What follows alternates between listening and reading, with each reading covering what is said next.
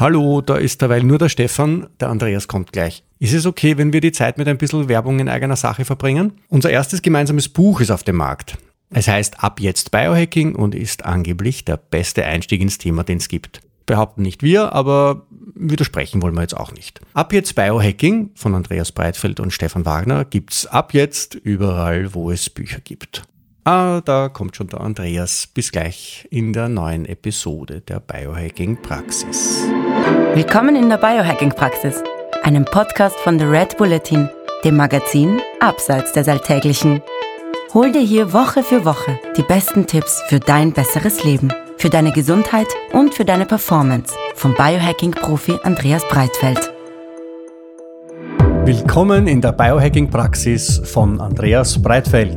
Das bin ich. Herzlich willkommen. Und von Stefan Wagner. Das bin ich. Gleich zu Beginn, das Wort Praxis verstehen Sie bitte nicht medizinisch, denn hier finden keine ärztlichen Beratungen oder ähnliches statt. Und zwar allein schon deswegen, weil ich kein Arzt bin, sondern Biohacker. In diesem Podcast geht es auch nicht um Krankheit, sondern um Gesundheit. Und es geht darum, wie Sie selbst mit Hilfe von Biohacking Ihr Leben verbessern können. Der Andreas ist professioneller Biohacker, ich bin Amateur. Ich habe also jede Menge Fragen. Und ich hoffe doch sehr, dass ich die passenden Antworten dazu parat habe. Na dann gehen wir's an. Hallo Andreas. Hallo lieber Stefan. Hast du gesehen, auf, ähm, auf Amazon hat jemand geschrieben, dass unser Buch die äh, beste Einführung ins Thema Biohacking ist, die es am Markt gibt. Ich finde, das ist schön. Das ist großartig. Ja, ich ähm, musste danach kalt duschen, um meine Freude wieder irgendwie unter Kontrolle zu bekommen. Fast. Äh, wieder so, ein, so, eine, so eine Natural Microdose of Lithium. Microbiohacking. Genau. Wir haben heute wieder unsere Fragenfolge. Ein paar Fragen habe ich vorbereitet und äh, aufbereitet und bist du bereit? Ich bin sowas von bereit. Zunächst einmal herzlichen Dank für die vielen Fragen, die Sie uns geschickt haben. Ähm, wenn wir nicht alle beantworten können, dann bitte seien Sie uns nicht böse. Wir haben versucht, einen halbwegs repräsentativen Querschnitt herauszufischen. Und natürlich freuen wir uns weiterhin, wenn Sie uns Fragen schicken. Also wir sind dankbar für jede Art des Feedbacks, auch wenn sich's in Frageform ausdrückt. Die erste Frage kommt vom Andreas. Noch immer sprechen mich Leute auf die Ölfolge an. Ich glaube, wir müssen wieder mal über Öl reden. Und zwar vor allem das Kernöl scheint die Leute in einer Weise emotional zu packen, dass man gar nicht aus dem Staunen herauskommt. Wie ist das jetzt mit dem Kernöl wirklich? Darf ich das überhaupt noch nehmen oder ist es ein Teufelszeug?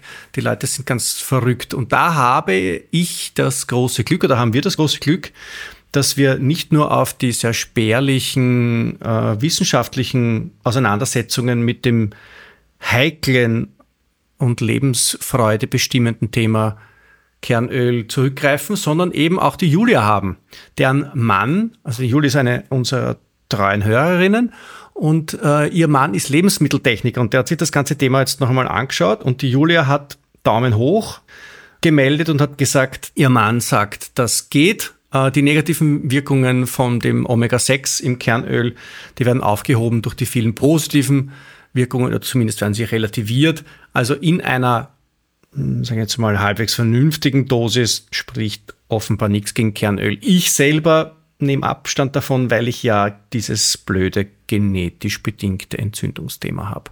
Hast du noch was zu dieser Antwort hinzuzufügen? Nee, aber noch, noch mal, ihr Lieben, weil ich glaube, gerade beim Thema Kernöl, da ähm, kann man auch tatsächlich das Thema Lebensfreude oder Familientradition oder Blue Sounds oder sowas nochmal anführen.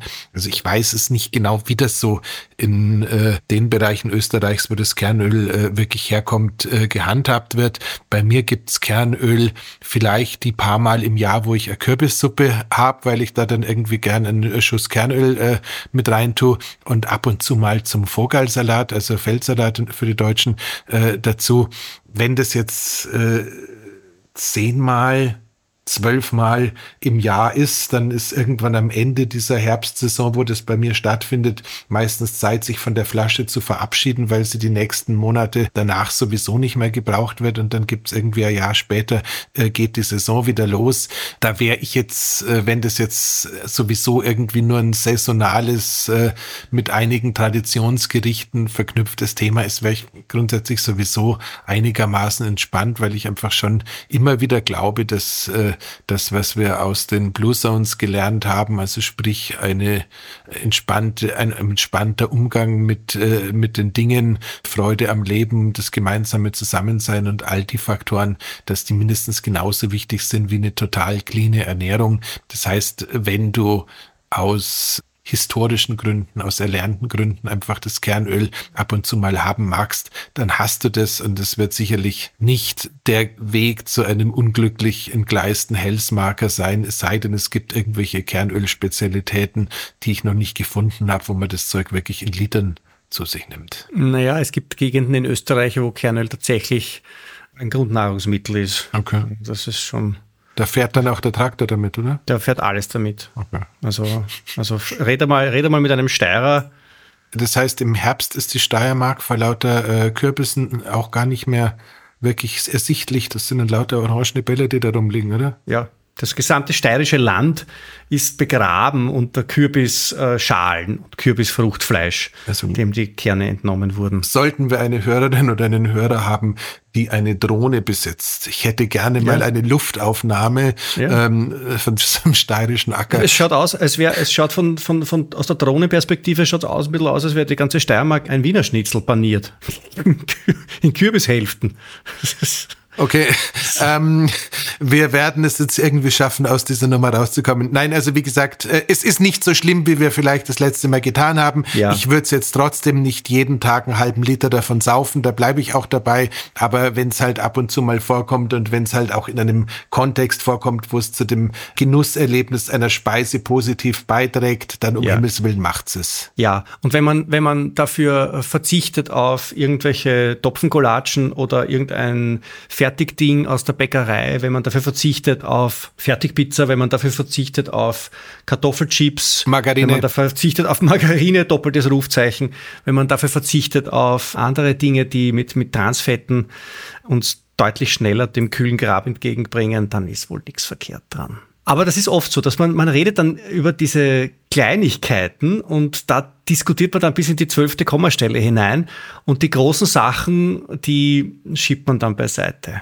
Aber das passiert uns ja nicht, oder, Andreas? Uns passiert mhm. das nicht. Nein, uns passiert das nicht.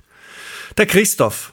Der Christoph hat uns geschrieben und zwar wegen Haut und wegen Schuhen. Der Christoph hat zunächst einmal die Frage gestellt vor unserer Haut- und Haarfolge, äh, was sich denn der Andreas auf die Haut schmiert die Frage war so formuliert, Andreas hat mal gesagt, er würde sich nichts auf die Haut schmieren, was er nicht auch essen würde. Was heißt das? Welche Feuchtigkeitscreme nimmt er denn dann, der Andreas, und welches Duschgel nimmt er und welches Shampoo, also der hat das so formuliert, der Andreas, welches Shampoo nimmt, Punkti, Punkti, Punkti, okay, vergiss die letzte Frage. Das fand ich nett.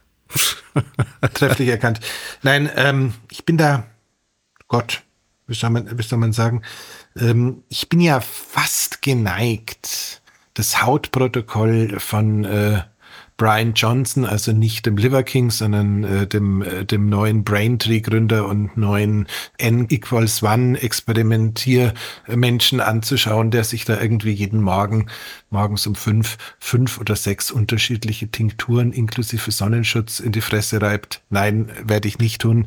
Ich benutze tatsächlich im Sommer ganz irre als topische Lösung, also als äh, Haut- oder Gesichtscreme, wenn ich den Eindruck habe, ich kriege eine trockene Haut oder es ist irgendwas los, äh, nach wie vor Kokosöl.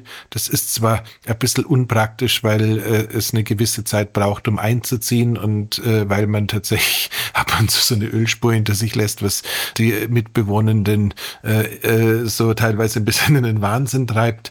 Deswegen tue ich das auch nicht allzu häufig und bin aber tatsächlich sonst, ähm, ja, man riecht Von, auch wie eine Kokoskuppel ein bisschen. Ja, es, es, es gab, es gab mal, äh, oder gibt, glaube ich, immer noch so eine amerikanische Chemiebombermarke mit Sonnenschutzöl, die haben diesen Geruch dann quasi auch äh, so irgendwie geprägt. Also ich mag den Geruch ehrlich gesagt ganz gerne. Hab mir das in Thailand früher immer angewohnt, weil es teilweise auf den kleinen Inseln damals noch nicht sonderlich viel Zeug gegeben hätte, was eine Toxfox oder entsprechenden Barcode-Scan, was äh, Giftstoffe angeht, überlebt hätte. Und äh, also wenn ich was aufs, ins Gesicht schmiere, ist es tatsächlich ein bisschen Kokosnussöl in flüssig, also nicht ein Brocken und dann verreiben, sondern ähm, es sollte halt schon auch warm genug sein, dass das Zeug vorher äh, flüssig geworden ist.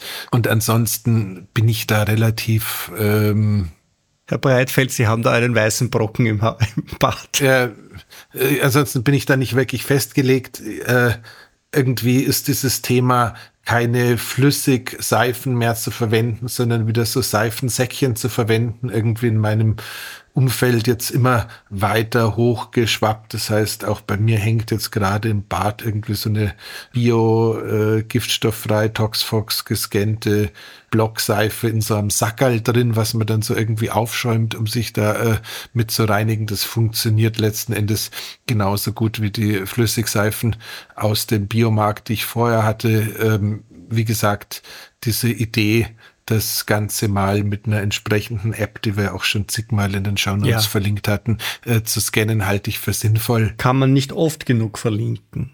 Weil man kommt wirklich drauf, was einem oft so angeboten wird im Supermarkt, wenn man da ein bisschen reinschaut. Äh, es, also, ist, es geht, es ist augenöffnend. Es ist selbst, selbst teilweise so, dass selbst bei den sogenannten Bioprodukten, dass man da noch äh, die seltsamsten Überraschungen erlebt. Also das ist tatsächlich mhm. äh, ganz, ganz schön interessant. Was bei mir sehr gut funktioniert, und das ist jetzt auch wieder so ein Thema, da hat jetzt keiner danach gefragt. Nein, es, es geht nicht um Hämorrhoiden.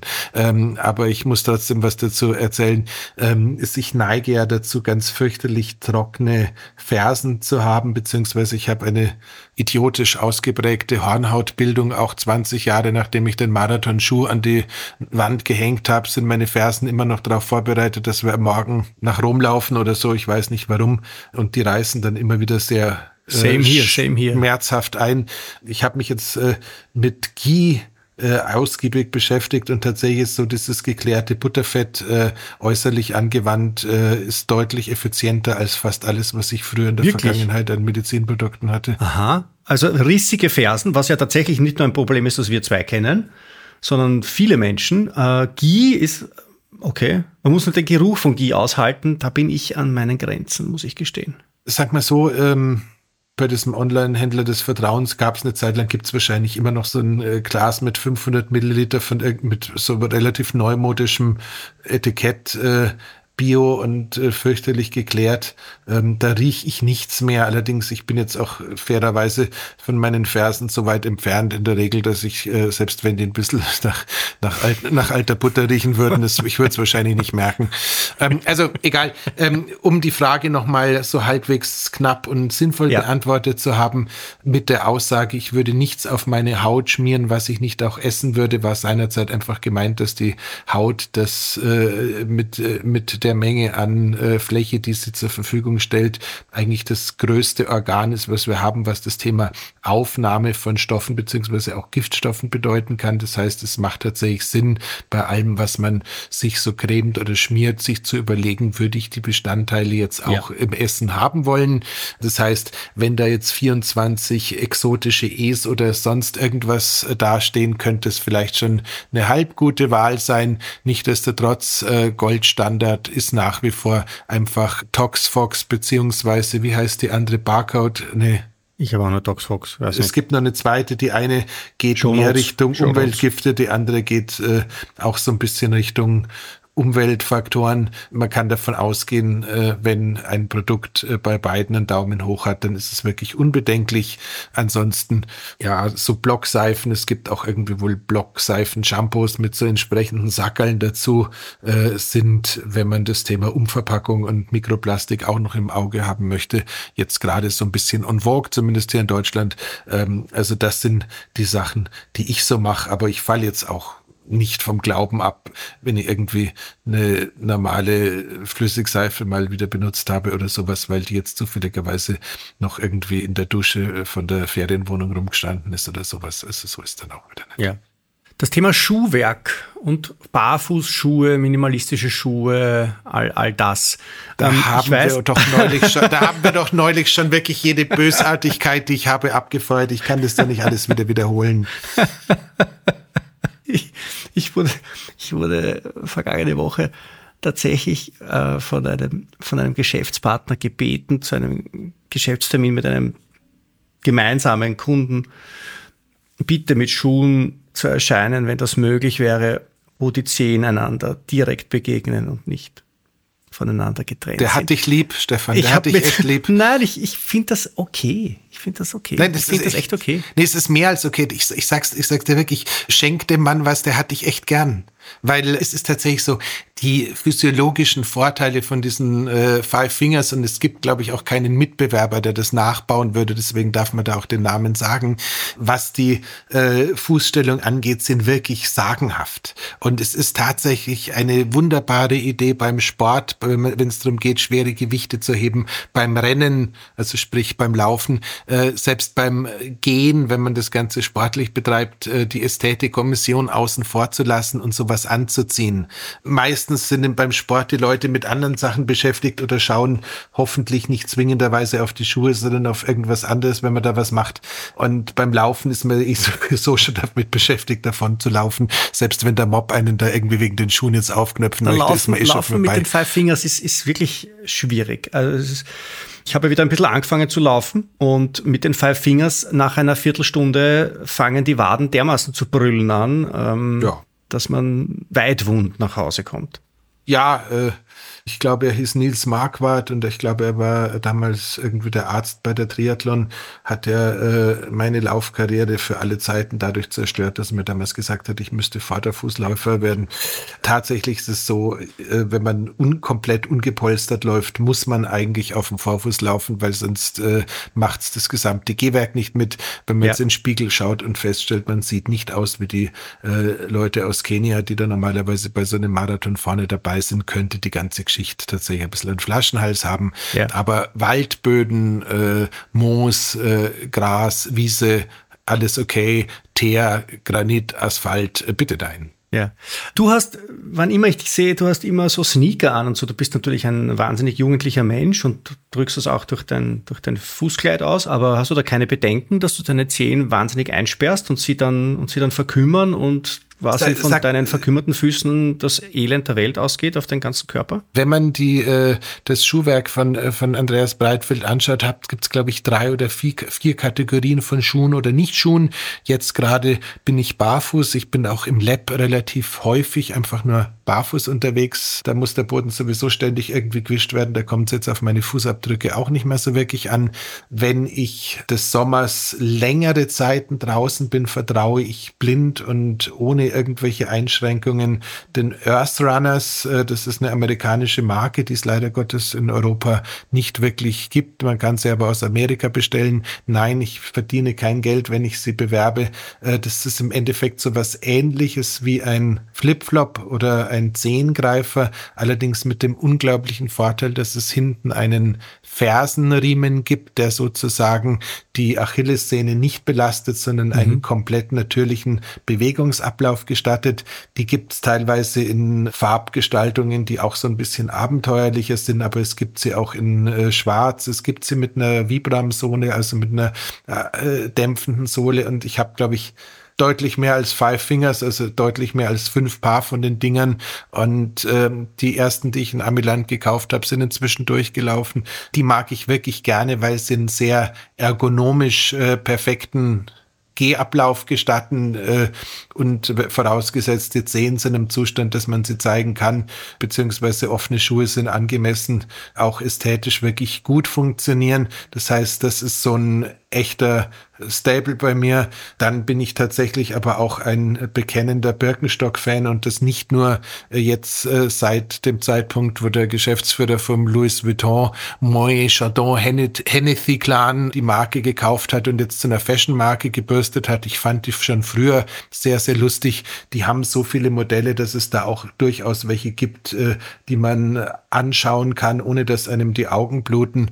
Die sind sozusagen Teil Teil 3 von dem Ganzen ganzen und warum ich meistens, wenn wir uns sehen, lieber Stefan, irgendwie einfach nur so Fashion-Sneakers oder wie man sowas bezeichnen würde, anhabe, ist, dass das eigentlich so Termine im öffentlichen Raum sind, wo ich äh, normalerweise versuche, äh, die Skurrilität, äh, die ich ausstrahle, äh, nicht auch noch durch einen besonders äh, skurrilen Kleidungsstil zu unterstreichen. Und da ziehe ich halt einfach nur das an, was ich als einigermaßen sozial verträgliche Turnschuhe bezeichne und äh, tatsächlich ist es so, dass äh, die böse, böse Firma Nike, nee, ich weiß gar nicht, ob die böse sind, äh, die haben irgendwie vor zwei oder drei Jahren tatsächlich angefangen, das erste Turnschuhmodell, das ich irgendwie mal mit 15 oder 16 besitzen durfte, der auch ein Tennisschuh war, aber nicht nur zum Tennisspielen getragen werden musste, also so ein Crosstrainer in unterschiedlichen Farben wieder aufzulegen.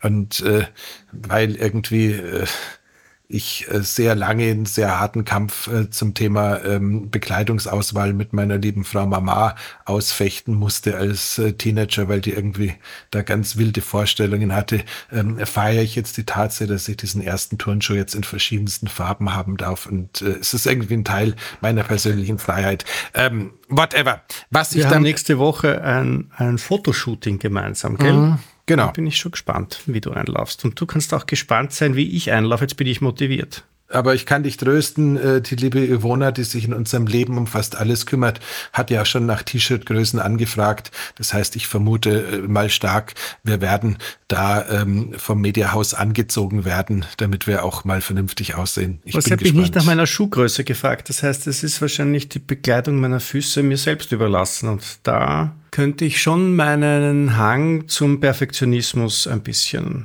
ausleben. Ja, nein, äh, tatsächlich, äh, lass uns dann noch mal kurz, abgesehen von den Eitelkeiten, ein paar sinnvolle Sachen sagen. Es gibt ein paar Schuhkonzepte, die sind wirklich krass geil für Biohacker. Ich weiß gar nicht, ob es die noch alle so gibt, wie es es mal gab. Das eine, was wir seinerzeit in dieser legendären ersten Innovator-Folge zum Thema Biohacking schon mal abgefeiert haben, sind diese Kettenschuhe von Ghost mhm. Barefoot. Mhm. Ähm, die haben jetzt fünf Jahre später, äh, schauen die genauso großartig aus wie am ersten Tag äh, die kriegst du nicht kaputt, die kannst du im Wasser tragen, damit kannst du über, über Scherben laufen, damit kannst du alles machen. Man kann die schon aus, also nur als Anmerkung für unsere Zuhörerinnen und Zuhörer, die schon aus wie so Ritterrüstungen genau, so Ketten, für die Kettenschuhe, also, Kettenhemden, Kettenhemden für die Füße. Genau, also wenn du privat gerne Austernhandschuhe trägst, dann ist das das passende Beinkleid dazu. ist auch das gleiche Material. Das heißt, das ist so ein Biohacking-spezifisches Thema, weil da einfach äh, Schutz da ist, aber trotzdem jede Unebenheit übertragen wird wird, deswegen auch das Fußgewölbe gestärkt wird und damit quasi alles, was der Neuroathletik-Coach sich wünscht, im Sinne von äh, stabilem Fußboden. Äh, also nicht Fußboden, sondern Fußboden aufgebaut wird. Sowas ist nach wie vor spannend. Äh, tatsächlich. Und du bist geerdet. Und du bist geerdet. Bist du übrigens bei den Airs Runners auch. Die haben irgendwie so einen Kupfernagel und entsprechend leitendes Gewebe in diesem Strap drin. Ja, tatsächlich. Man würde es nicht glauben, dass es sowas gibt. Ich rede da eigentlich nicht drüber, aber es ist noch ein Added Value. Mhm. Äh, das heißt, äh, die sind äh, Biohacker-spezifisch wirklich interessant. Das Zeug von Five Fingers ist es definitiv auch. Äh, überhaupt keine Frage. Wie gesagt, das Stefan Wagner Gedächtnismodell oben schwarz, unten blutrot. ähm, das ist jetzt einfach schon was für ähm, wirklich ähm, Fortgeschrittene, das muss man schon mal klar sagen. Aber ähm, tatsächlich ist äh, das, was ich bei vielen viel Reisenden, viel Fliegenden oder viel unterwegs äh, Biohackern auch schon gesehen habe und was ich da selber auch für, verwende, ist die Aqua-Variante. Das ist, ich glaube, der, der leichteste von denen, den sie haben. Der hat dann irgendwie seitlich noch so ein paar Löcher drin, wo gegebenenfalls Wasser oder Sandwasser oder Sand auch wieder ausgetreten werden könnte. Wenn du die zusammenrollst, äh, nehmen sie weniger Platz im Koffer in Anspruch als ein paar Socken und äh, du hast was fürs Fitnessstudio, du hast was, wenn du irgendwo, wo es sehr heiß ist, einen Strandspaziergang machen möchtest und ohne im Wasser gehen zu können oder zu wollen. Also die sind tatsächlich sehr lustig. Viele Biohacker verwenden das Zeug von Vivo Barefoot, äh, mhm. muss man auch noch erwähnt haben. In der Zeit, in der der weiße Turnschuh mehr oder minder unvermeidlich oder sowas war, gab es von denen so ein Modell aus ich sage jetzt mal, Funktionsstrick, wie auch immer man das bezeichnet. Ich habe auch den Namen von dem Ding vergessen, aber das war so ein, war, war sozusagen so eine Antwort auf den weißen Adidas, den damals jeder hatte. Der war auch visuell gut zu vertragen. Sonst gefällt mir bei Vivo recht gut, dass sie auch irgendwie eine Recycling-Abteilung haben. Das heißt, du kannst irgendwo, wenn du lang genug auf der Webseite suchst, auch gebrauchte und überarbeitete Schuhe von innen kaufen. Das finde ich im Sinne des Umweltschutzes noch recht nett. Ja, Und sonst, ja, du überlegst jetzt gerade, was man das, nee, die werden die schon sauber machen, Stefan, musst du keine Sorgen haben. Du kriegst da, kriegst da, kriegst, das war jetzt kein, kein Wobei, Zuchtset. das war ein, kein ein Zuchtset für psychedelische Pilze. Ist Nein. Dann, ist dann der Schuh, ist der dann Second Hand? Ja, Second Food. Ähm, The Athlete's Food. Ähm, so, ähm, nee, also wie gesagt, das, das wären so die, die man da mit gutem Gewissen aussprechen kann. Wenn ihr noch andere Ideen habt, ja, es gab mal ein äh, Startup namens Skinners, äh, die gibt's glaube ich auch noch. Die hatten so Sockenschuhe, die waren dann irgendwie mit so einer Art äh, Gummigranulatbeschichtung versehen zum Barfußlaufen, wenn man nicht barfuß laufen kann. Die könnte man auch noch empfehlen, wenn keiner zuschaut, sind aber in geschlossenen Räumen eine echte Anleitung zum Unglücklichsein, weil da ständig das Granulat runterfällt. Und wenn du nicht alleine wohnst und womöglich nicht für den Fußboden verantwortlich bist, äh, ist, ist die Todesstrafe nah. so, jetzt wissen wir, jetzt was. Jetzt haben wir aber fast der eigene Schuss. Also eigentlich wollte ich ja die Frage nur kurz beantwortet haben, weil ich vorschlagen wollte, wir machen eine eigene Folge über Fußgesundheit und Schuhe.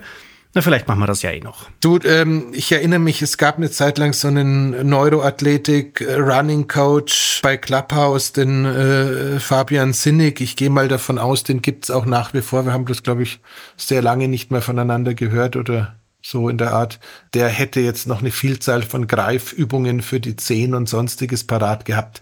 Ähm, das Thema Fußgesundheit äh, ist sicher mal eine Folge wert und äh, höchstwahrscheinlich, wenn wir uns ein bisschen Zeit lassen, gibt es bis dahin auch nochmal fünf weitere Einkaufstests. Machen wir weiter, sonst wird die Folge ganz zu lang. Die Nina die Nina schreibt sehr freundlich und sehr nett, dass sie ein großer Fan unseres Podcasts ist und dass sie offenbar gemeinsam mit ihrem Mann zuhört und dass sie schon ähm, einige unserer Tipps umsetzen konnten und davon absolut begeistert sind. Das, sowas freut uns übrigens tatsächlich. Also es ist, es ist wirklich super, wenn, wenn das, was wir da tun, bei Ihnen da draußen nicht nur da, dazu führt, dass Sie manchmal ein bisschen schmunzeln und uns manchmal für ein bisschen deppert halten, sondern dass Sie hin und wieder auch ein paar Anregungen oder Ideen aufgreifen und in Ihr Leben implementieren. Die Nina und ihr Mann äh, sind ein bisschen ins Fasten hineingekippt und sie sagt aber, da gibt es jetzt so Unterschiede. Ihr Mann ähm, spricht anders drauf an als sie und sie hat sich dann damit ein bisschen näher beschäftigt und hat dann auch dank dir, Andreas, fügt sie hinzu, recherchiert und ist auf die äh, Dr. Stacy Sims gestoßen. Und die Dr. Stacy Sims, die sagt, dass es gar keine Studien gibt, die die positiven Effekte des Fastens für Frauen belegen würden. Und da fragt die Nina jetzt nach. Ich finde ja zunächst einmal das, die nicht gestellte Frage hier ähm, auch sehr interessant, nämlich wie sehr sind denn überhaupt so medizinische Studien nur auf Männer bezogen. Es ist ein eigenes Thema, das wollte ich jetzt nur mal ansprechen, weil es mich so ärgert, dass, dass, äh, dass man in der medizinischen Forschung gar so wenig Rücksicht auf Frauen nimmt. Aber das wollte ich jetzt nur einfach loswerden. Die eigentliche Frage war, wie ist denn das jetzt mit dem Fasten und den Frauen? Wir haben es immer wieder bei uns, ich weiß es, aber ich glaube, man kann es immer wieder auch sagen, weil Frauen und Hormone, Doppelpunkt, ein Thema. Genau. Kurzer Hinweis, äh, in den ersten Episoden von Huberman Lab hörte man teilweise im Hintergrund einen Hund namens Costello, der inzwischen leider nicht mehr am Leben zu sein scheint, schnarchen. Wenn jetzt irgendwie sich hier im Hintergrund ein seltsames Geräusch gerade breit macht, bei mir liegt äh, ein Havaneser auf dem Schoß und schnarcht gerade ganz erbitterlich. Wenn das, äh, die Tontechnik wird es nicht rausnehmen können. Wenn es euch müde macht, tut's mir leid, aber man soll schlafende Hunde nicht wecken, das sagt nicht nur der Volksmund. Deswegen ähm, kurzer Hinweis dazu. So, Schlafende ähm, Hunde beißen nicht, heißt das, oder? Das ist dann das nächste. Aber ja. du, du bist Katzenbesitzer, du darfst da nicht mitreden. Ja. Ähm, nee, ähm, das heißt äh, tatsächlich äh, dieser Male Bias, dass einfach die meisten Studien bis dato an Männern äh, durchgezogen wurden, weil da einfach die äh, Hormonsysteme stabiler sind und Pipapo sind tatsächlich eine Schande, weil äh, da ergibt sich eine ganze Menge Schwachsinniges draus. Zweitens, ähm, das wird aber alles noch viel spannender. Ich habe die Woche noch ein Gespräch, auf das ich mich total freue, mit dem Inhaber einer Pharmagenetik-Firma aus Österreich, der sich mit dem Thema Verträglichkeit von Arzneimitteln äh, basierend auf der Genetik beschäftigt. Ich glaube, wir müssen insgesamt viel näher daran kommen, dass äh, nicht nur das Geschlecht, sondern wirklich die individuelle äh, genetische Verfassung eine viel, viel größere Rolle spielen sollte bei dem, was wir tun, bei dem, mhm. was, was wir lassen und auch bei dem, was wir schlucken oder verordnet bekommen. Tatsächlich scheint es so zu sein, dass die äh, durchs Fasten induzierte Stresshormon-Spikes tatsächlich bei der Frau sehr schnell dazu führen können, dass einfach die Hormonkaskaden nicht so weitergeführt werden, wie sie weitergeführt äh, werden sollen. Das heißt, es könnte eine ganz banale Antwort schon mal sein, dass für Frauen, die keine stabile Regel haben, einfach das äh, Fasten zumindest über die 12 bis 14 Stunden hinaus schon eine schlechte Idee ist, weil es tatsächlich schon zu Unebenheiten in der Periode führen kann. Zweitens scheint es tatsächlich einfach so zu sein, dass überhaupt die äh, Menge an Cortisol, die der weibliche Mensch so brauchen kann und die der männliche Mensch so brauchen kann, differenzieren. Das heißt, es kann durchaus sein, dass du als Hörerin einfach mit dem selbst intermittierenden Fasten nicht so gut fährst. Äh, da würde ich dann einfach sagen, okay, ähm, dieses von äh, Simone Koch mal so herrlich gerechnete echte äh, Fastenwindow, also Fastenfenster, also sprich äh, Zeitpunkt der Nahrungsmittelaufnahme plus äh, zu erwartende Verdauungszeit, ja. Klammer auf, da gibt's äh, ähm, Tabellen dazu im Internet. Und wenn du dann als äh, Hörerin es irgendwie noch schaffst, da acht bis zehn Stunden drauf zu packen, wenn du intermittierend fasten möchtest, dann bist du wirklich weit vorne dabei. Mhm. Und wenn das halt nicht funktioniert, dann funktioniert es nicht. Äh, es gibt inzwischen so viele hervorragend funktionierende Fasting, Mimicking, Fasten nachahmende Supplements, äh, nicht zuletzt, und der, äh, ich verhurks immer den Vornamen, der Vladi von ähm, Longevity Labs beziehungsweise Spermidin Live, diesem mhm.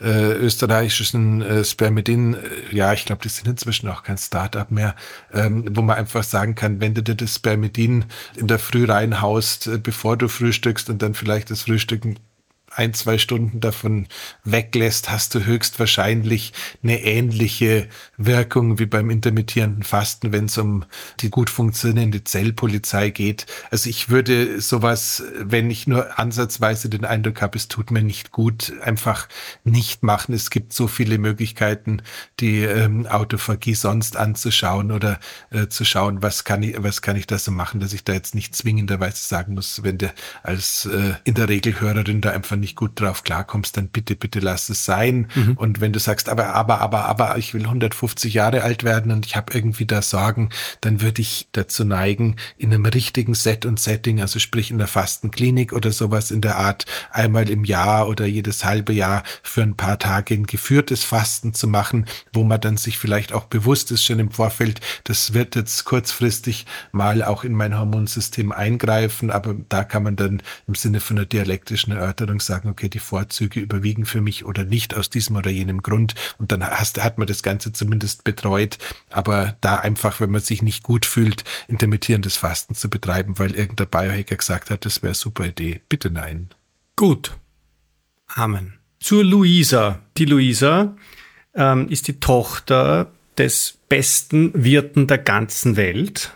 Das weiß ich aus eigener Erfahrung und ist eine Nachwuchsbiohackerin. Die Luisa ist 16 und ist äh, Handballerin, hört uns tatsächlich regelmäßig zu, das weiß ich auch. Und sie hat auch in der Schule zum Thema Biohacking ein Referat gemacht, das ähm, auch uns beide zum Teilthema hat, was uns sehr stolz macht. Und natürlich ist das eine maßlose Überschätzung unserer Rolle, aber wir lassen das mit uns geschehen. Die Frage, die uns die Luisa zukommen hat lassen, war, wie denn das ist, wenn sie als ähm, Handballerin, obwohl sie ganz ordentlich aufgewärmt hat, kalte Füße und kalte Hände hat. Wie gibt's das? Und ich habe da die Vermutung, lieber Andreas, das könnte zu tun haben mit einer gewissen Anspannung, die sie halt vor so einer sportlichen Betätigung hat. Nervosität, Cortisol, Verengung von Blutbahnen, kalte Hände, kalte Füße. Ist das ein Bingo, ein, ein, ein vernünftiger Denkansatz? Bingo, volle Punktzahl, ist genau das Thema. Das heißt, diese kalten Hände, kalten Füße vorm Wettkampf, das ist tatsächlich ein Cortisol-Thema haben wir richtig erkannt, wie können wir es lösen. Bei einem Mannschaftssport könnte es eigentlich schon reichen, wenn, wenn äh, man sich irgendwie zwei, drei Kolleginnen packt, irgendwie, äh, die bei den Schultern nimmt, irgendwie einen Kreis bildet, ein bisschen miteinander Kampfrufe, wie bei den australischen Ureinwohnern, wenn man das heutzutage noch sagen darf, von sich gibt, irgendwas anders macht, was Gemeinschaftsgefühl auslöst. Dieses Gemeinschaftsgefühl würde zu Oxytocin-Freisetzung führen. Oxytocin ist zumindest, was den Pathway war, kalte Hände, kalte Füße angeht, der perfekte Gegenspieler vom Cortisol. Das heißt, mhm. es reicht da in der Regel schon ein bisschen äh, Gemeinschafts- oder Wir-Gefühl auszulösen. Das dürfte auch ein Grund sein, warum die Rugby-Spieler und ähnliche solche speziell eigentlich auf dieses Bildung des Gemeinschaftsgefühls ähm, ausgerichtete Rituale haben. Eine andere Möglichkeit wäre natürlich die Fernsteuerung über die Atmung zu verwenden. Das heißt, äh, wir erinnern uns, ein Fokus auf die Ausatmung senkt den Puls, ein Fokus auf die Einatmung mhm. erhöht den Puls. Eine stabile Einatmung, Ausatmungsgeschichte, wie wir sie bei der Boxatmung haben, wirkt entstressend. Das heißt, man könnte auch einfach mal schauen, wenn man merkt, äh, man äh, kommt jetzt da Richtung Wettkampffläche und hat noch ein paar Minuten Zeit, mal gezielt zwei, drei Minuten diese Boxatmung, also sprich Einatemdauer, Ausatemdauer und die Haltezeiten dazwischen alle gleich lang wie bei Und das muss Quadrat. über vier Sekunden sein oder geht Nein, das auch? Äh, bitte, bitte, bitte nicht. Ähm, vier Sekunden ist sogar eine relativ schlechte Idee, weil ähm, je nachdem, wie die Atemanhaltefähigkeit ist, können vier Sekunden für den einen schon zu lang sein oder für die andere zu kurz. Das heißt, äh, wirklich geht es darum, dass das Ganze Ganze gleichmäßig lang ist. Das heißt, du kannst äh, bis vier, vier zählend einatmen, bis vier zählend halten, bis vier zählend ausatmen, bis vier zählend halten. Kannst es aber auch mit anderen Zahlen machen, vorausgesetzt die äh, vier Seiten von unserer Box, von unserem Quadrat sind gleich lang. Der Wim Hof macht's mit 22. Äh, what, whatever. Und ähm, in der Sauerstoffkammer kannst du es auch auf vier Minuten machen, aber das bringt dir jetzt auch kein weiter. Der Fabian ist der Nächste. Ähm, wie viel Zeit haben wir noch? Na, noch ein bisschen haben wir noch. Fabian, ähm, ganz kurze Frage, weil wir ja beide solche wahnsinnigen Anhänger von Omega-3 sind. Gut, zu welcher Tageszeit soll es denn nehmen? Nimmt man das in der Früh? Nimmt man das vorm Schlafen? Ich wüsste es ehrlich gesagt nicht. Ich nehme es in der Früh zu meinem mit Fett veredelten Kaffee gäbe zwei unterschiedliche Denkmodelle. Wie wichtig sind die positiven entzündlichen Faktoren in deinem Leben? Sprich, bist du Sportler, bist du Leistungssportler? Wenn du Leistungssportler bist und dabei womöglich noch äh, Hypertrophie, das heißt Muskelwachstum brauchen wollen würdest oder sowas in der Art, würde ich es definitiv in den Abend verlagern, weil bis dahin, wenn du nicht zufälligerweise am Spätnachmittag trainierst, was du ja nicht tust, weil du sonst nicht schlafen kannst, in der Nacht äh, mit den enzymatischen Prozessen zum Thema Hypertrophie schon durch sein solltest. Es gab ja lange Zeit diese Diskussion, sollte man überhaupt Antioxidantien vor dem Sport nehmen, was von den meisten Experten immer wieder verneint. Sport, oder? Äh, vor dem, ob man sie vor dem Sport ja. nehmen sollte. Was, und das wird ja von den meisten Experten auch auch schon verneint, weil quasi Echt? die dann schon quasi im System drin sind, wenn man mit dem Training beginnt. Also keine Ahnung, so eine Kapsel wird auch ein, zwei Stunden dauern, bis sie komplett im Blut bereitgestellt wird. Und äh, wenn du das dann vorher nimmst, dann ist das schon auch noch da. Das heißt, idealerweise würdest du die Antioxidantien deutlich vor dem Training oder eben deutlich nach dem Training nehmen. Und beim Fischöl, glaube ich, gibt es keinen größeren Grund, es nicht einfach äh, geballt am Abend zu nehmen. Ich glaube, die Mengen, die ähm, wirklich den Darm so belasten, dass es unangenehm wird. Also mir ist noch nichts begegnet. So die ein bis zwei Schnapsglas, die ich mir da am Abend reinschütte, schütte ich mir am Abend rein und habe da auch keine Probleme damit. Ein bis zwei Schnapsglas? Ja, ja.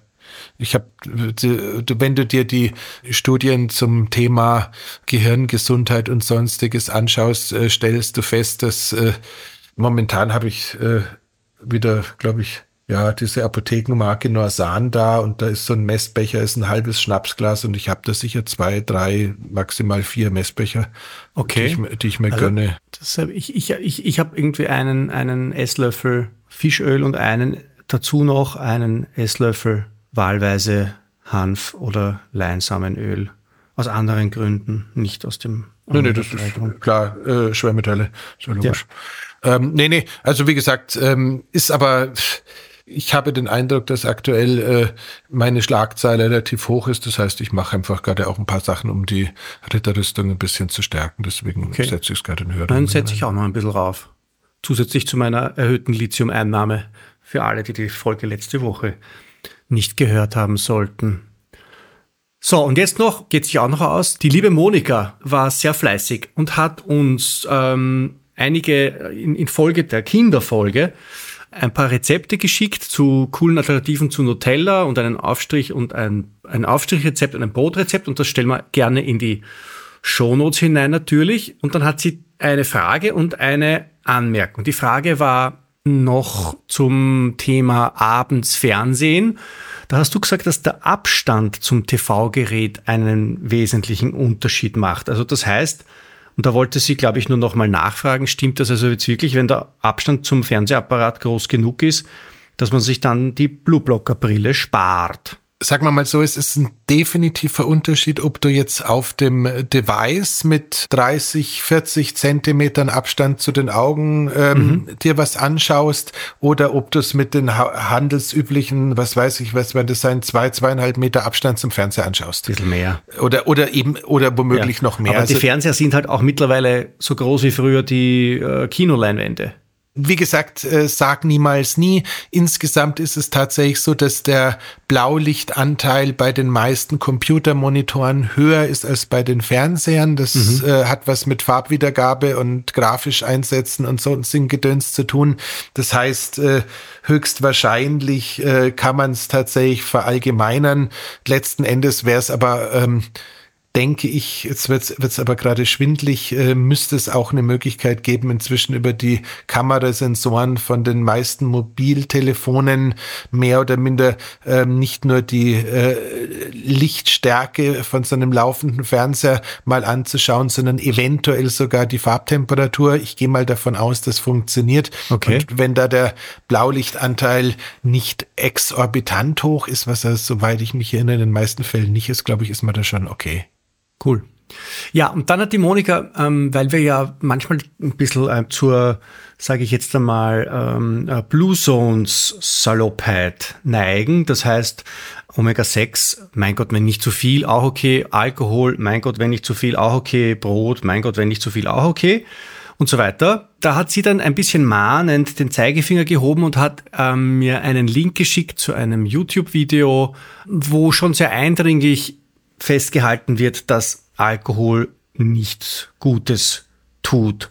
Ja, ja, ja, jetzt ist natürlich, und das ist der Hintergrund meiner Frage, die ich an dich, an dich weitergeben möchte, gibt es so einen Sweet Spot zwischen Gelassenheit und Dogmatismus oder nicht? Anders. Fang, bleib, bleib mal kurz beim Alkohol. Beim Alkohol ist es definitiv so, es gibt eine Vielzahl von zutiefst sympathischen Stanford-Wissenschaftlern, Hubermans, die ähm, tatsächlich äh, so eigentlich die komplette Abstinenz predigen. Bei Huberman ist es wohl so, der hat auch keinen äh, persönlichen Hintergrund, dass er jemals zu viel getrunken hätte oder sowas in der Art. Es scheint ihm dann nicht sonderlich viel zu bedeuten. Er sagt, wenn man ihn zwingt, trinkt er halt mal irgendwie ein halbes Glas Wein oder so, aber es tut, es, er mag es nicht, es schmeckt ihm nicht, er, er, er trinkt es nicht. Der findet in gebetsmühlenartigem Abstand immer wieder Studien, wo aus denen klar hervorgeht, wie es wahrscheinlich auch aus diesem, äh, auf dem Video jetzt zusammengeschnitten ja. der Fall sein soll, dass das Alkohol per se äh, das reine Das Video Gift bezieht sei. sich auch auf den, auf den Andrew Huberman. Auf der anderen Seite, Entschuldigung, ich habe es äh, ja. Ich habe es da nicht weitergeschickt. Ich habe es ich hab's ich, einfach auf, auf, meiner Liste der Ich krieg so viele Videos geschickt. Ich, wenn ich mir die alle anschauen würde, der ganze Schweinskram, das wäre nicht gut. Also das heißt, ähm, der Teil, da ist schon was dran. Auf der anderen Seite ist es aber auch so, dass äh, es immer wieder und im kürzesten Abständen relativ stabile Studien gibt, die dann halt auch wieder zeigen, dass so bei einer Menge von drei bis vier Gläsern Alkohol die Woche idealerweise nicht am gleichen Abend genossen, sondern irgendwie ein halbes Glas mal am Abend, zwei, drei, vier Tage die Woche oder sowas, äh, ist durchaus in Bezug auf die Langlebigkeit auch wiederum schöne positive Korrelationen gibt. Ähm, das wird dann aber sehr häufig, und da würde ich mich auch anschließen, dann wieder im Sinne der Blue Zones äh, so interpretiert, dass die Schadwirkung, die eine so geringe Alkoholmenge hätte, wahrscheinlich von der Tatsache, dass es sich da um Leute handelt, die irgendwie im äh, öffentlichen Raum mit ihrer Familie, mit anderen unterwegs sind, soziale Interaktionen haben und ähnliches, ähm, dass das das Ganze überwiegt. Und ähm, da wäre auch, glaube ich, so ein bisschen mein Punkt, ähm, irgendwie irgendeine Großmutter, Ur, Urgroßmutter von mir hat, glaube ich, irgendwie mal gesagt, äh, man, man solle niemals im Leben alleine trinken. Ich glaube, das ist eine sehr, sehr wesentliche Geschichte, dass man, wenn man äh, den Alkohol nicht sozial, sondern asozial, also sprich äh, irgendwie hinter äh, vorgehaltener Hand zu Hause oder sowas äh, zu sich nimmt, ohne äh, dabei irgendwie Zeugen haben zu wollen, dann könnte es ein Hinweis auf ein Thema sein. Dann ist es auch einfach so, ähm, die Dopaminfreisetzung bei den verschiedensten Menschen ist komplett unterschiedlich. Wenn man weiß, man hat ein Problem mit Suchtgiften, ist es vielleicht tatsächlich eine gute Idee, komplett Abstand davon zu halten, wenn das Ganze sonst dazu neigt zu eskalieren. Bei mir ist es so, dass ich äh, tendenziell in meinem Leben so viel Alkohol äh, zu mir genommen habe, bevor ich mich fürs Biohacking begeistern konnte. Das ist garantiert für ein bis zwei Leben, auch für ein bis zwei Leben eines Bayerns ausreichend gewesen sein dürfte. Ich habe bis heute eher dann Schwierigkeiten, dass ich es dann bei dem einen oder bei den zwei Gläsern belasse, wenn ich mal zufälligerweise irgendwie im sozialen Setting das quasi hin überredet werde, doch mal was zu trinken. Das heißt, ich lasse es äh, verstärkt immer mehr und immer dauerhafter sein.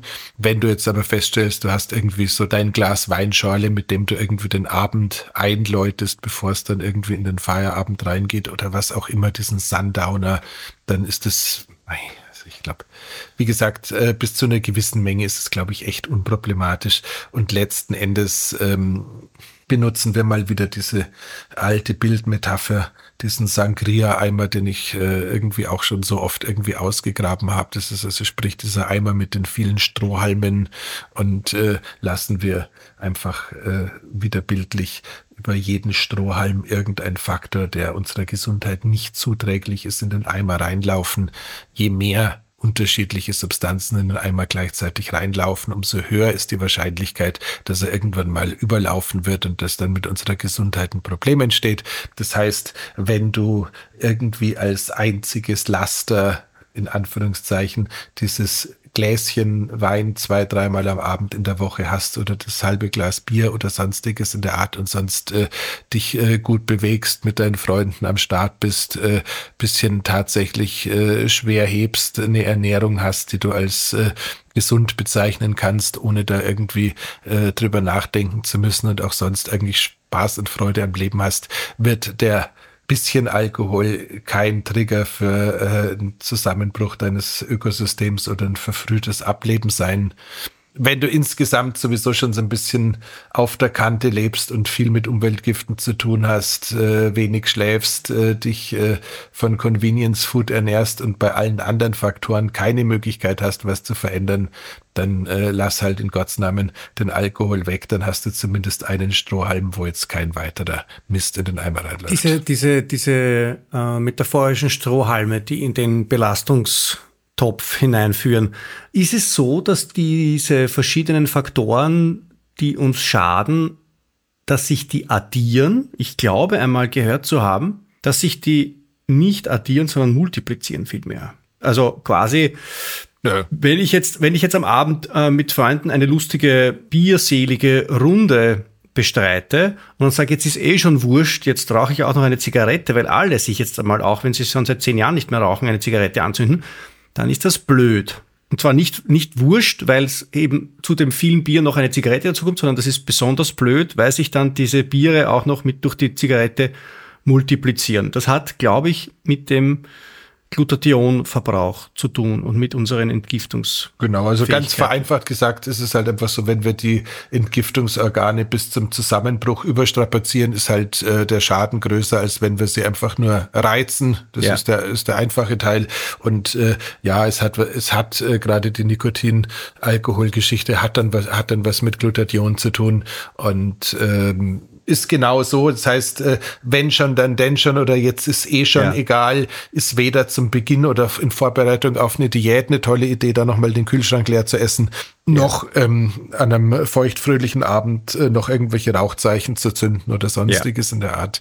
Aber nichtdestotrotz, ähm, weil du so auch am Anfang so gestellt hast, möchte nicht dafür verantwortlich sein, dass wir eine Horde von äh, total verbiesterten Biohackern auf die Welt schicken, die alle sich jeden Spaß verkneifen und keine Ahnung, was. Ich hatte gerade, bevor wir aufgezeichnet haben, äh, Besuch von einer unglaublichen, ich glaube 84-jährigen Dame aus dem Salzburger Raum, die irgendwie fünf Sprachen spricht und äh, keine Ahnung, äh, ich weiß nicht, wie das Universum äh, mir die äh, in den Raum geblasen hat, dass sie sich eine Sauerstoffkammer anschauen kann.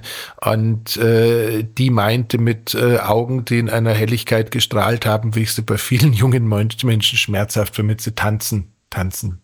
Es ist tanzen. Der Mensch muss tanzen, damit es ihm gut geht. Und ähm, da war so viel äh, Lebensweisheit und Lebensfreude drin, ich tanze eigentlich relativ wenig und äh, wenn ich tanze, sollte mich eigentlich keiner sehen, weil äh, ich mir immer vorkomme wie ein Tanzbär mit Fußfesseln. Aber ähm, das, was da gerade wieder mitgeschwungen hat, ist wirklich, glaube ich, schon eine Essenz, die ich äh, uns allen immer wieder wünsche. Ein bisschen mehr Leichtigkeit, ein bisschen mehr Freude, ein bisschen weniger Verbissenheit. Das heißt nicht, dass wir äh, Convenience Food äh, futtern, äh, Kippen rauchen und äh, kistenweise Bier saufen sollen, aber dafür ein bisschen lustig drauf sein. Das ist definitiv nicht gemeint. Aber ich glaube tatsächlich, dass ein zufriedenheitsorientiertes Mindset und äh, so ein bisschen ein Bewusstsein dafür, dass es uns, auch wenn die Welt da draußen ein bisschen komisch geworden ist, eigentlich allen doch noch relativ gut geht und dass wir immer wieder einen Grund haben, uns zu freuen und äh, dieses Leben, das wir da leben dürfen, zu feiern. Das scheint mir schon, danke für diesen großartigen Besuch, gerade eine ganz, ganz wesentlicher Bestandteil für ein vernünftiges Biohacking zu sein. Und äh, deswegen, wenn es jetzt da am Wochenende ein Glas Bier gibt, wenn man den Nachbarn oder die Nachbarin besucht oder mit der Familie zusammensitzt. Und äh, dafür sind die Rahmenbedingungen gut. Dann glaube ich, ist mein Segen da. Sehr gut. So, jetzt zwicke ich auch noch die Julia rein, die sich noch gemeldet hat. Äh, zunächst einmal mit sehr freundlichen Worten über unser gemeinsames Buch.